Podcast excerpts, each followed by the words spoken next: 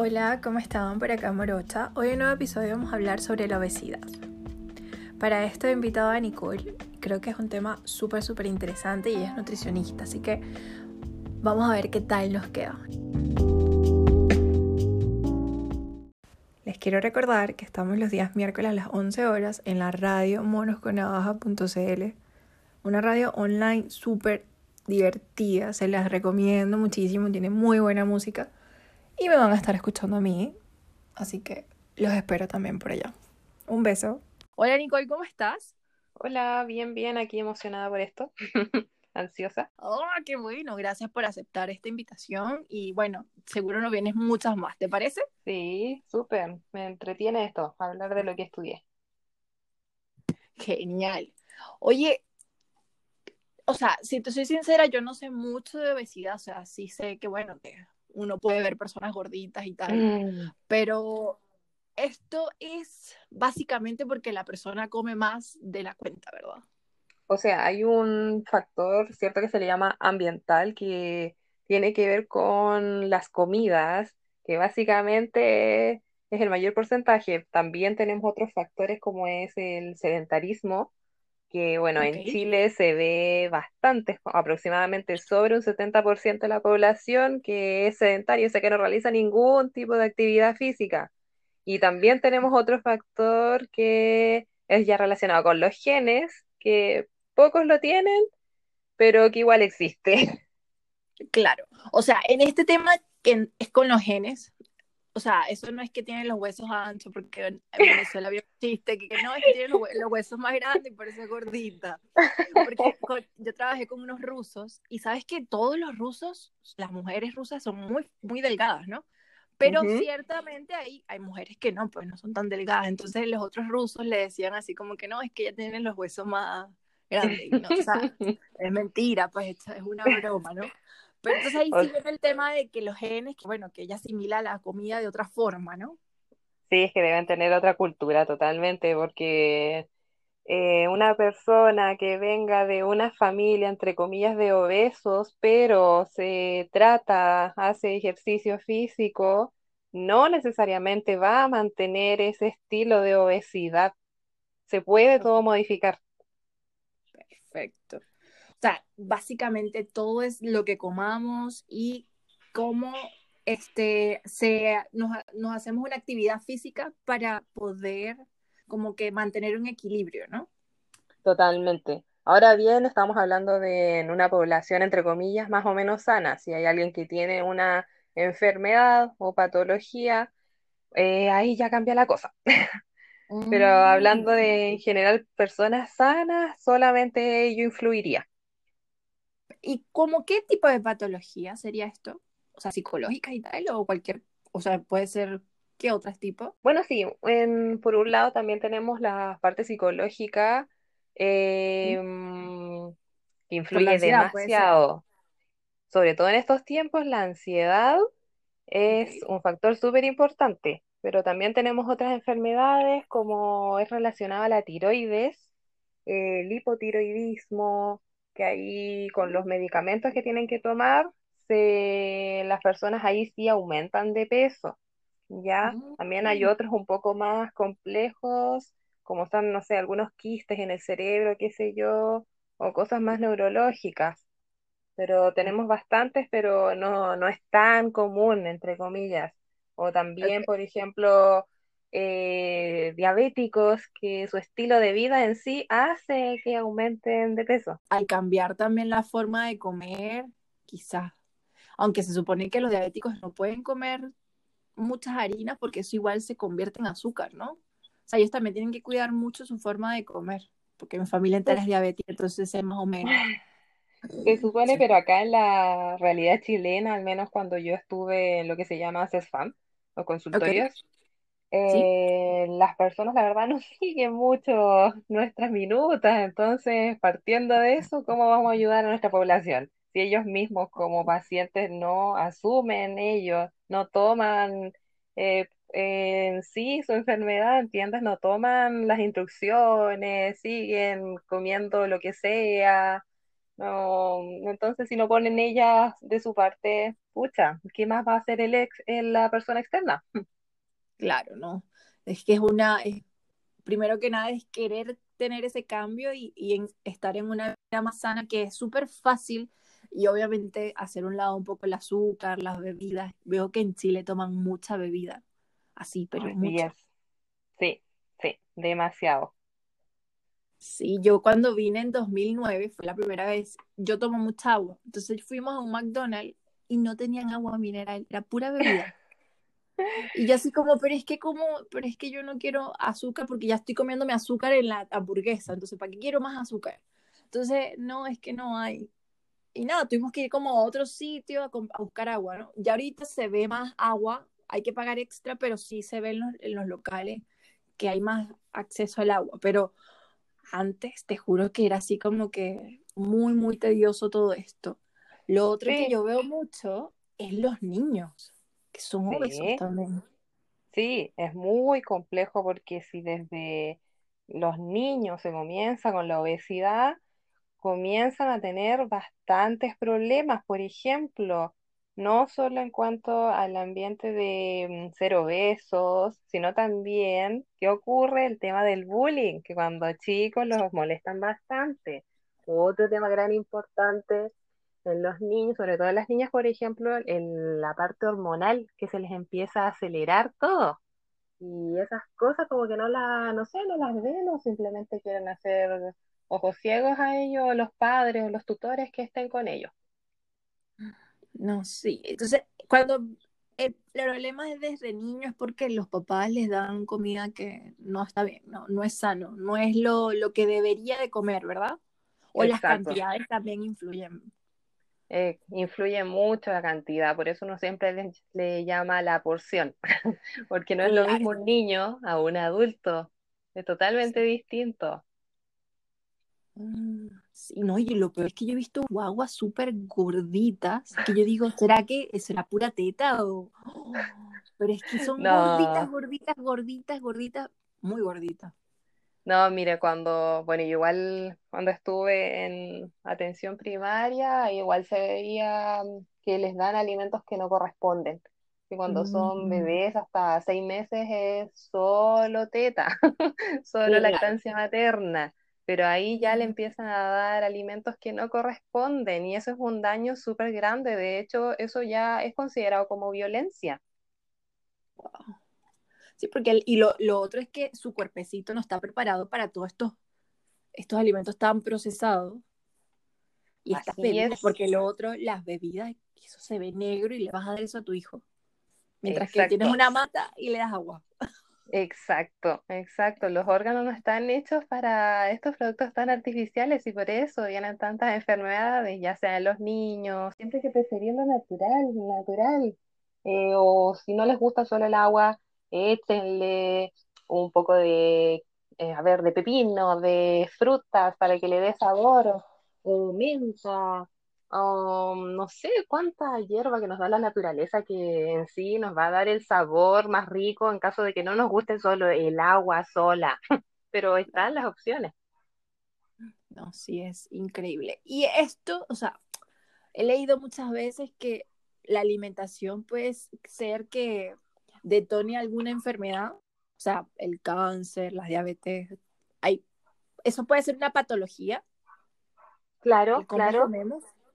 Eh, totalmente. Lo que sí, en cuanto al cáncer, todavía no está 100% descubierto de que haya alguna enfermedad en sí que nos vaya a llevar a cáncer. Eh, pueden haber algunas que se relacionen, pero no es que, por ejemplo, yo estoy comiendo tal cosa y esto me vaya a llevar al cáncer. Que no se malentienda eso. Ahora bien, por ejemplo, en cuanto a los alimentos ultraprocesados como son la comida chatarra, ¿cierto? Que están sumamente eh, fritas, ¿cierto? Todo es fritura, bien crocante, que le gusta mucho actualmente a la población. Eso sí nos puede llevar a cáncer. ¿Pero por qué? Porque nos está haciendo daños en nuestros órganos internos. Wow. O sea, es, y es muy impresionante que la comida en cómo nos impacta a nosotros, ¿no? Sí, totalmente. Si nos influye nos influye en todo nuestro quehacer. Sí, no, y bueno, yo hace poco, bueno, hace como cuatro meses empecé a hacer ejercicio y yo me, o sea, yo de verdad, si no como bien el día anterior, al, después para el día siguiente entrenar, te juro que no tengo ánimo, no tengo fuerza, no me quiero ni parar de la cama. Por eso, porque el día anterior no comí como debía. Entonces como que no tengo las energías necesarias para hacer el entrenamiento, ¿no? Sí, te entiendo, te entiendo. Si a mí igual me pasa, eh, igual el tema del deporte me, me, gusta mucho y no solo por el tema físico, es porque te ayuda a dormir, es porque te ayuda a sentirte más feliz. Eh, ¿no? sueltas mucho estrés. Totalmente. te, liberas muchísimo. Sí, ayuda mucho para todo, para todo. No, es... Oye, una pregunta, ¿sabes que esta persona, tengo mi abuelito, se me murió pero él, su barriga era muy dura. ¿Por qué pasa esto? O sea, es una barriga así redonda, es, era gigante. Entonces tú se la tocabas y parecía una piedra. Es que depende. Uno, él tenía alguna enfermedad. No, nada. O sea, era diabético, pero no, o sea, nada en el estómago, pues. Ya otro también que influye. que la grasa se... Ah, disculpa. no, no, la grasa no se va a endurecer. Lo otro sí que influye, eh, bueno, uno, la calidad, ¿cierto?, de la piel, que sea más dura en sí. Lo otro es que los hombres, mira, que son, que es para la naturaleza, guarda eh, menos grasa que las mujeres. Y a pesar de que él era diabético, eh, quizás no sé si le hiciéramos algún estudio, qué sé yo, habría que ver ahí el porcentaje de grasa y de músculo. Pero en sí la naturaleza hizo eso. A las mujeres nos hace guardar más grasa. No, y la celulitis, la odio. Sí, y eso todas las mujeres tenemos, aunque seamos delgados, aunque hagamos deporte, aunque tomemos agua, siempre está esa celulitis. Así que hay que seguir nomás haciendo deporte, tomar agua, moverse. Y el tema del sedentarismo de verdad mata. No, lo que sí, yo encuentro que con la celulitis es el cuando yo dejé, yo tengo sin tomar bebida como seis años, igual cambia la piel. Cuando tú dejas de, de como que ingerir tanta azúcar y bueno, cuando dejas de por sí el refresco en la bebida que tiene muchísimo más azúcar, aunque esas dicen que no tienen azúcar, pero igual yo dudo. ¿ah? Depende igual, pero igual yo prefiero no, no beberlo, si es en alguna ocasión. De hecho, no me acuerdo cuándo fue la última vez que tomé yo bebida con azúcar, porque es de verdad un hábito que uno se genera. No sé. ¿Y cuáles crees tú que son las complicaciones, o sea, de la de una obesidad? Complicaciones. A ver, tenemos muchos. Uno, ¿cierto? Por el lado psicológico, que la persona no se va a sentir bien, no, no me vengan a decir eso de que soy gordito pero soy feliz. Sí. No, es difícil. ¿Por qué? Uno, por el tema de la sociedad. Otro, por, si lo vemos hasta por la moda.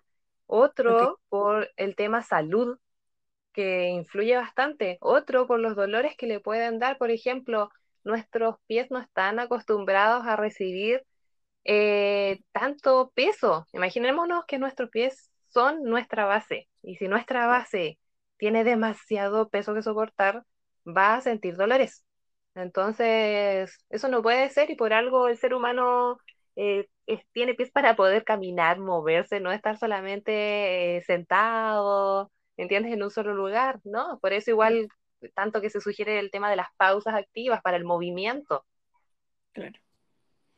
No, y lo otro es las rodillas. O sea, yo creo que o sea, las rodillas también afectan mucho. Totalmente y tú te cansas. Si seguimos más arriba las caderas, no, el corazón también, porque tiene que eh, bombear más sangre a todo el cuerpo, ¿no? Sí, es todo un tema, para todos, en todo ámbito.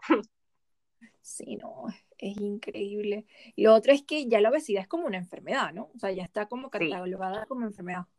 Sí, sí, más en estos tiempos y Ahora, sobre todo con la pandemia, se ha visto que han aumentado ¿cierto? los índices de sobrepeso y de obesidad.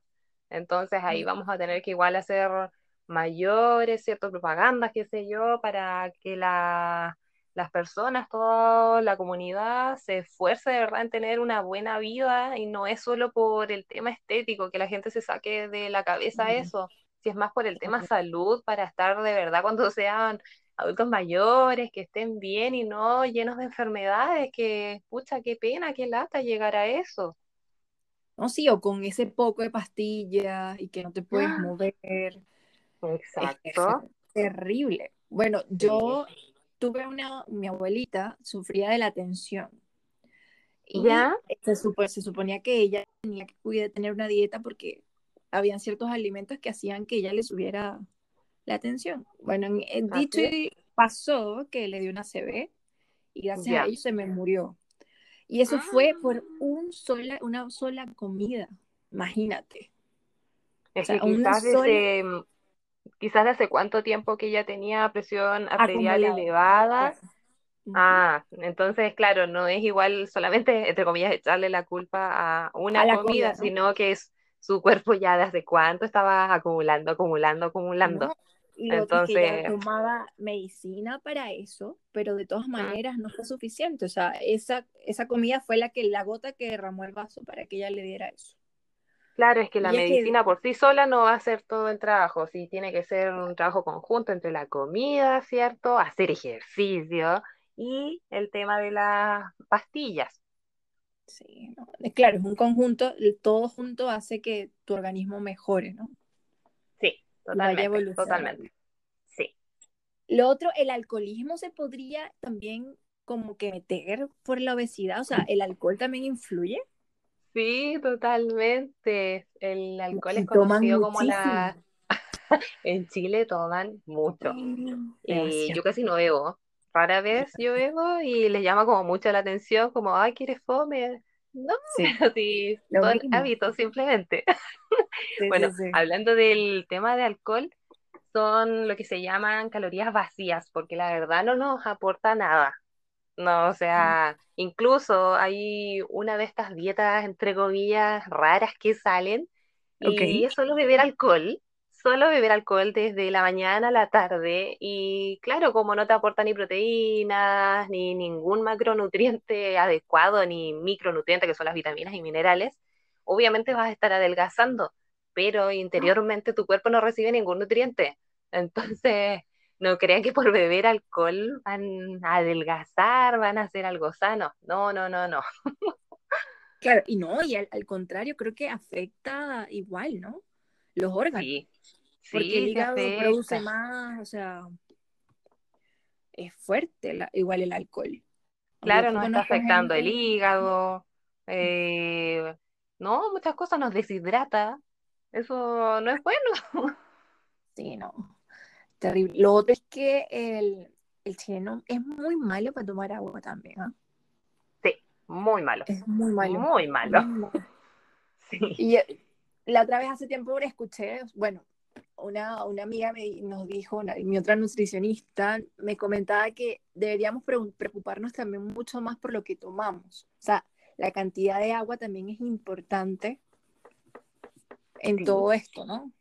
Exacto, es súper importante y ojalá siempre fuese agua o como referí recién, agua con cáscara de algún tipo de fruta, de verdura que les guste, alguna hierba, porque nuestro cuerpo eh, bueno, cuando somos bebés tenemos un 70% de agua, pero después hasta bien adultos llegamos a un 50%. O sea, en todo nuestro cuerpo el 50% va a ser agua, es bastante. Entonces tenemos que de verdad beber los litros que se requieren, de 1,5 a 2 litros, así es algo en promedio.